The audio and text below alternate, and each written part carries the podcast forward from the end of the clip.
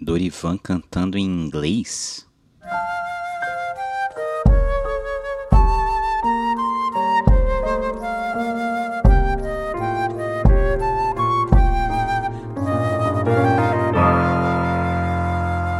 Olá, eu sou Heitor Oliveira e esse é o podcast da Oficina de Criatividade Sonora.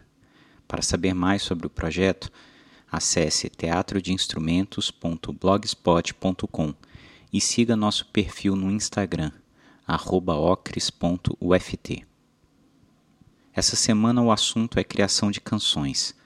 A canção é o gênero musical mais difundido, constituindo a maior parte do repertório de fonogramas que hoje em dia estão disponíveis nas mais diversas plataformas. O processo de construção desses fonogramas de canções é colaborativo e complexo, reunindo texto, melodia, arranjo e performance vocal. Mas, na raiz do processo, está o trabalho que pesquisadores como Luiz Tati têm chamado de cancionismo.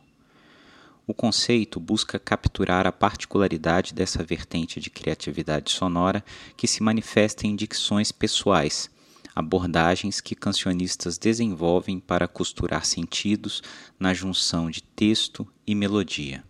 Dentro dessa temática, esse episódio traz o depoimento de Dorivan, cancionista tocantinense com relevante produção no campo da canção popular urbana regionalista. Quem é o Dorivan?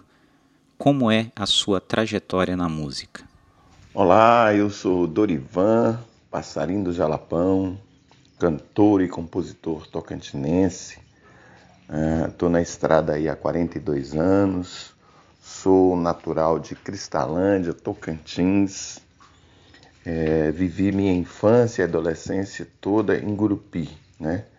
Gurupi é uma cidade, para quem ainda não conhece, a 240 quilômetros aqui de Palmas. E foi lá que eu vivi os meus primeiros acordes, né? Foi lá que eu aprendi os meus primeiros acordes. Foi lá que eu cantei na minha primeira banda de baile, né? Foi lá que eu cantei nos parques, nos circos, é, nos, nos, bares, das, da, nas noitadas de, de MPB, de barzinho, voz e violão. Foi lá que eu que eu toquei nos trios elétricos dos carnavais. É, foi lá que eu cantei inglês. pegando só as fonéticas das palavras, né, sem saber, cantava nas bandas, né, tipo She wants just sex to you, no do, me. Então, inglês, aquele inglês tocantinense, né, que vocês conhecem. Mas a gente tinha que tocar porque o, o, o, dono da banda, é, ele, exigia que tocasse, ou então você tinha que sair da banda, você tinha que cantar em inglês. então, e de lá que eu também vi, é, lá eu vi os meus primeiros assistir shows profissionais, né, que naquela época eram em pequenos clubes, mas os caras eram os astros da época, né? Valdir Soriano, Paulo Sérgio, Vando. Eu lembro que foram esses três primeiros shows que eu vi. Não, não tinha luz, o palco era sem luz, não tinha. Era o cantor chegava, se apresentava, não tinha negócio de luz. Era um cubo, uma guitarra, um baixo é, e uma bateria, né? O cara chegava, luz branca e tal, palco palco todo brancão ali, né? Não tinha negócio de, de fazer cenário, essas coisas, né? E os caras emocionavam a plateia, a plateia chorava e se emocionava, né? E então dali eu e, e, e, também teve um outro momento interessante que eram os festivais que existiam lá em Gurupi, que esses festivais me incentivaram demais, é, que me emocionaram demais me é, é, e me deram norte para eu me tornar um compositor, porque foi ali que eu vi pessoas comuns, como eu na época, como Genésio Tocantins, Braguinha Barroso, Jurailze da Cruz, enfim, Gurupi fazia parte de um circuito de festivais onde começava em Porangatu, Gurupi, Paraíso do Tocantins e ia terminar em Conceição do Araguaia. E essas pessoas, todos os anos, eles desciam para participar desses festivais, desse circuito, um na sequência do outro. E ali que eu, eu, eu falei, caramba, é isso que eu quero ser, eu quero cantar igual esses caras aí, eu quero eu quero aprender a fazer música e cantar igual esses caras. E aí fui para essa trajetória de intérprete, mas em 2002 eu acabei encontrando o meu caminho, né? Em 2000 que eu lancei o meu primeiro disco Passarinho do Jalapão, né? Então hoje, depois de tudo, eu estou com quatro discos gravados, né? E um DVD chamado Palmas para o Mundo, e é um trabalho que eu faço com muito amor, né? Eu acho que eu me encontrei na minha carreira de ser um artista que defendo as coisas que me emocionam, né? Que é cantar o Tocantins, que é cantar a vida, que é cantar os saberes e sabores de nossa terra e de nossa gente. Como é o processo de trabalho criativo de Dorivan como cancionista? Então, falar da minha maneira de compor, eu acho que se a gente for falar, se, se colocar mil compositores para cada um relatar a sua maneira de compor, eu creio que a gente vai chegar num resultado que é, 999, 998 tem as suas maneiras, apenas dois têm maneiras iguais, né? Porque é, é um mundo muito é um mundo muito abstrato, né? Essa coisa da captação das ideias, da captação do som, do sentir, do, do, do, do ouvido, enfim, de tudo isso que está no astral, que a gente busca captar, né? esses sentimentos, que é o da criação, do momento da criação. E eu tenho uma maneira assim de. Eu, eu vou para o papel é, geralmente só eu e o papel. É, eu não, eu, eu já sai letra com melodia, tudo junto, né? E aí eu vou segurando essa letra com melodia, eu vou, eu vou escrevendo e, e guardando letra com melodia no papel e depois, é, depois aí na verdade eu firmo a melodia. Eu firmo a melodia, depois que eu firmei a melodia, Aí eu fico livre para mexer na letra. Eu ponho letra, eu vou, vou pondo letra com melodia, pondo letra com melodia.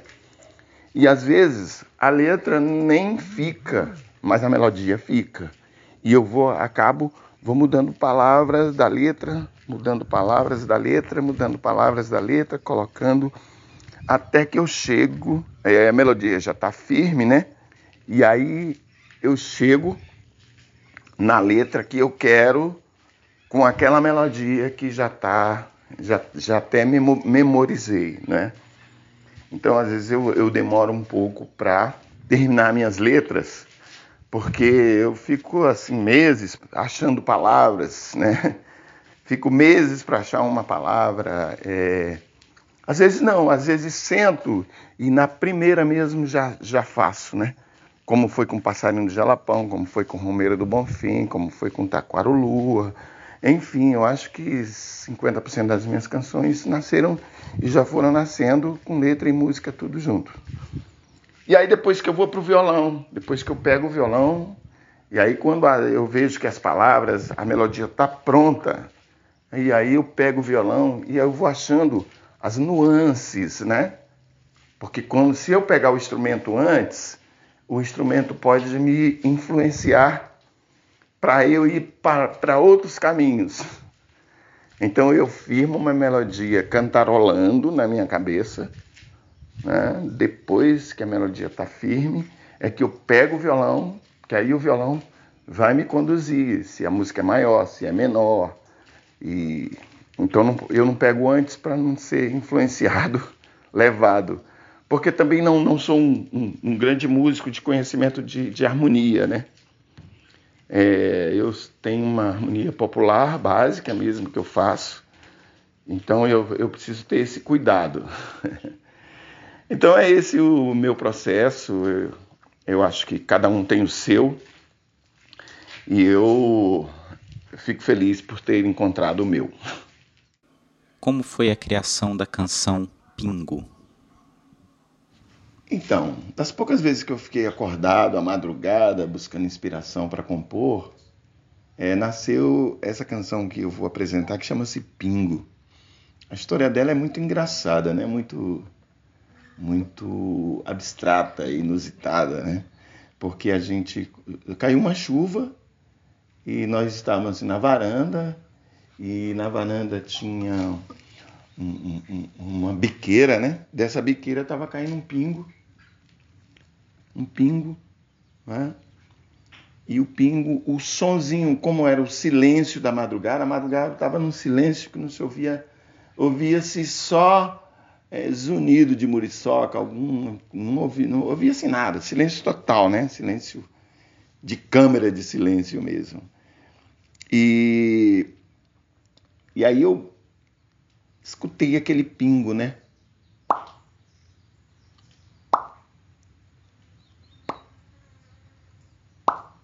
Eu não falei nada para ele. E ele e comecei a fazer esse acorde.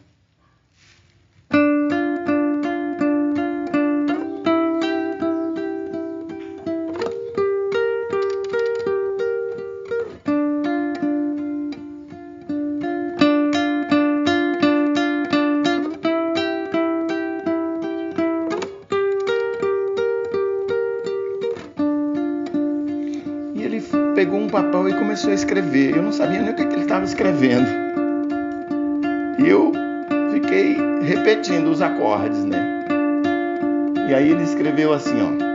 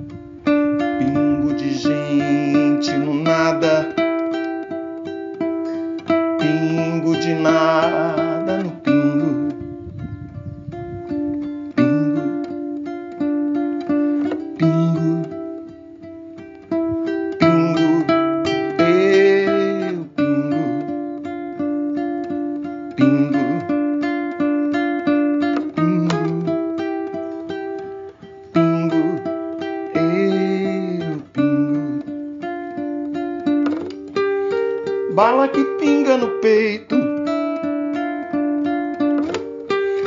Teus olhos pingam de um jeito,